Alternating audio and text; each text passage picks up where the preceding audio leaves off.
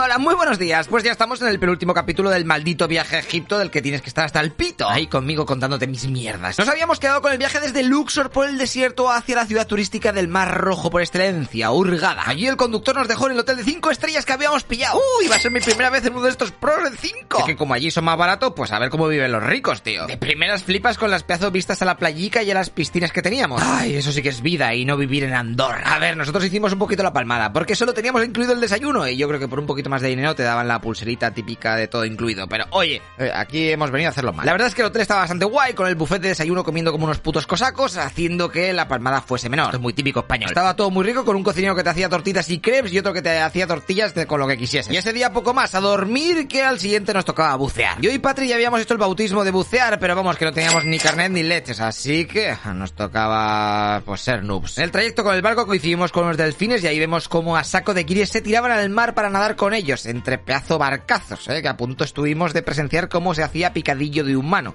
Bastante peligroso la cosa esta. Y al rato cuando llegamos al coral nos tocaba a nosotros. Venga, el sitio molaba mucho porque el instructor que te hacía fotos y vídeos para ver si luego se los comprabas, pues les tiraba pan, ya que yo en un momentico se petaba cosa fina. Aunque el pavo muchas veces estaba incitando a hacer poses y mierdas para su cámara y no te dejaba disfrutar del momento. La suerte que tuvimos es que el mar estaba al máximo en calma, así que cero mareos ni leches de esas. Íbamos en parejas y mientras nosotros estaban buceando, pues nos dejaron un par de snorkels por ahí para ir a nuestra bola. Después comimos en el barco y otra segunda inversión en donde vimos unos cuantos peces leones, de estos que son todo venenosos, que lo he visto en los documentales. Así que con calma. Pero el instructor de esta segunda inversión era otro pavo que era un rayado. Y no nos dejaba separarnos de su brazo, así estaba siempre agarrado. De hecho, muchas veces era imposible nadar bien con el tío al lado. Pero supongo que tendría miedo de que como no teníamos el título, pues a lo mejor nos iba a dar un chungo o algo. Y al rato nos cruzamos con una tortuga, es muy mona, eh, que estaba haciendo un agujerico en el lecho marino. Es entonces cuando uno de los submarinistas pros, de los profesores o de los monitores, como se llama esa gente, eh, me cogió la GoPro y se acercó al máximo, tocándole las narices a la pobre tortuga, que pasados unos segundos se agobió y dijo, mira, me, me piro. La verdad es que me dio bastante penica, eh, que sí, que ya la hemos visto, que para qué vas a meter la cámara en, en el ojo. Déjalo un rato, cansino. Pero bueno, le salió un plano bastante National Geographic, de hecho luego me lo pidió para meterlo en sus redes sociales, supongo. Eh,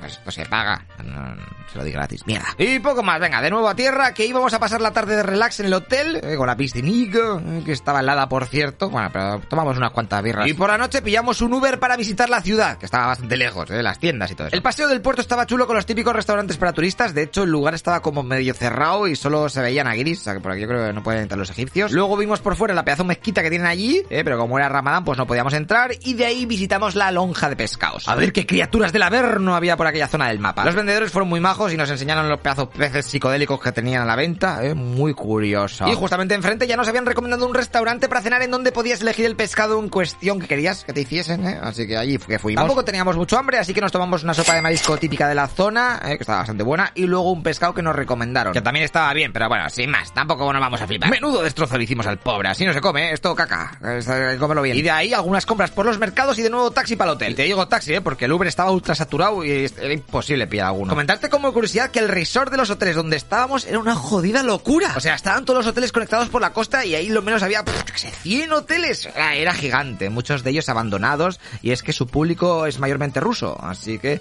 con esto de la guerra, pues el turismo se ha visto bastante mermado. Pero de verdad que aquello es una salvajada, ¿eh? Con shows en cada terracita, que aunque no fueses tú de ese hotel, pues te podías meter, eh, pues está bastante guapo, en una ciudad, ¿sabes? Con mucha seguridad y muy vigilado para que no ocurriese nada raruno. Venga, pues al día siguiente ya nuestras mini vacaciones acabaron, oh, y tuvimos que pillar un avión hacia el Cairo. Comenzaba la última etapa del viaje, ya que nos volvíamos a encontrar con Ali, nuestro guía del principio, ¿eh? que le habíamos pedido una excursión atípica, y es que donde vamos a ir no suelen ir muchos turistas. Porque nos íbamos a ir hasta Marna, una ciudad que está en medio de Egipto, para que teníamos que conducir como cuatro horas eternas hasta allí. Así que los cinco en el coche de Ali salimos del Cairo hacia nuestro nuevo destino. Ya no te voy a comentar un poquito por qué queríamos ir allí. Ya os dije que a lo largo de la historia del antiguo Egipto había un faraón que se flipó y decidió salir de la movida esa del resto de venerar a los típicos dioses que tenían un puñado. Y eso, que a partir de entonces dijo que solo había un dios, Atón, que es el dios del sol. Ese faraón, que te lo he dicho mil veces, se llamaba Akenatón. Y no solamente cambió la religión, sino que hizo mover la capital de Tebas, o sea, donde está ahora Luxor, donde pudimos ver el Valle de los Reyes y eso, y mandó construir la nueva ciudad en mitad de la nada, la de Amarna, con su nuevo Valle de los Reyes propio y todo, bueno, bueno, una nueva era. Así que montaron todo el tinglao ahí, y además de que sus estatuas y estilos en los dibujos eran totalmente diferentes al resto, eran como más reales, mostrando defectos y nuevas motivaciones. Mira, si en algún momento cuando veas algún dibujo de Egipto ves que el sol termina así con los rayos con una mano,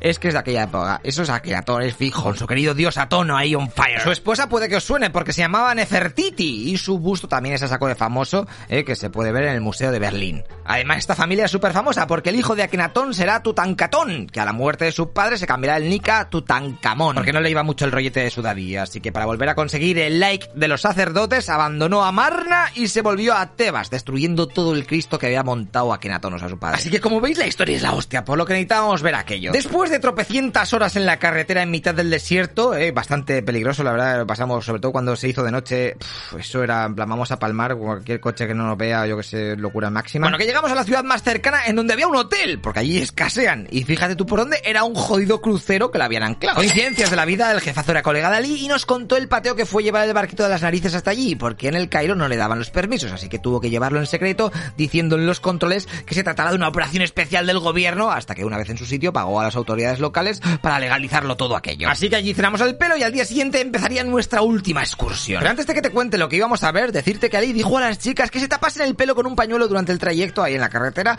para que la policía no viésemos que éramos turistas en esa zona tan alejada. Nosotros en un principio pues no sabíamos por qué lo decía ahí, en plan, uy, qué misterio, esto también un poquito de miedo, a ver qué va a pasar aquí. Pero la mañana siguiente tuvimos la respuesta, lo que pasa que eso ya te lo voy a contar en el capítulo final, así que no te lo puedes perder. Hasta luego, lo que pixas.